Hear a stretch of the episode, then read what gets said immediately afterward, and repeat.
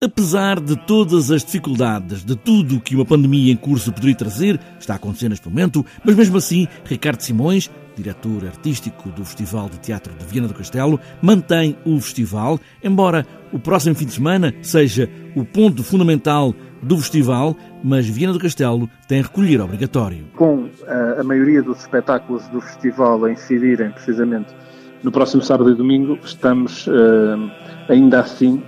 confiantes de que todas as medidas que tínhamos que tomar uh, estão acauteladas para fazermos um festival seguro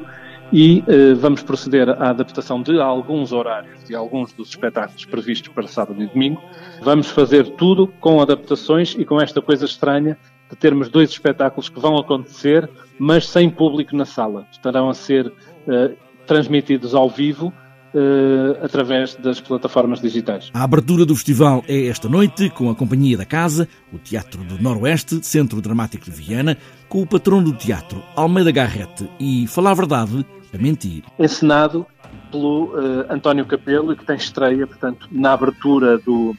do festival, e tem direção musical de José Prata, cenografia de Cátia Barros, figurinos de uh, Cláudia Ribeiro, e conta com a interpretação do elenco residente da da companhia e que vai uh, ter honras de abertura do festival, por isso estamos nesta azáfama de estreia e de abertura do, do festival. Nesta quarta edição do Festival de Teatro de Viana do Castelo, homenagem ao escritor Ruben A., homem com ligações fortes e afetivas a Viana do Castelo. Com uh, ligação uh, afetiva e poética, literária, a Carreço, onde ele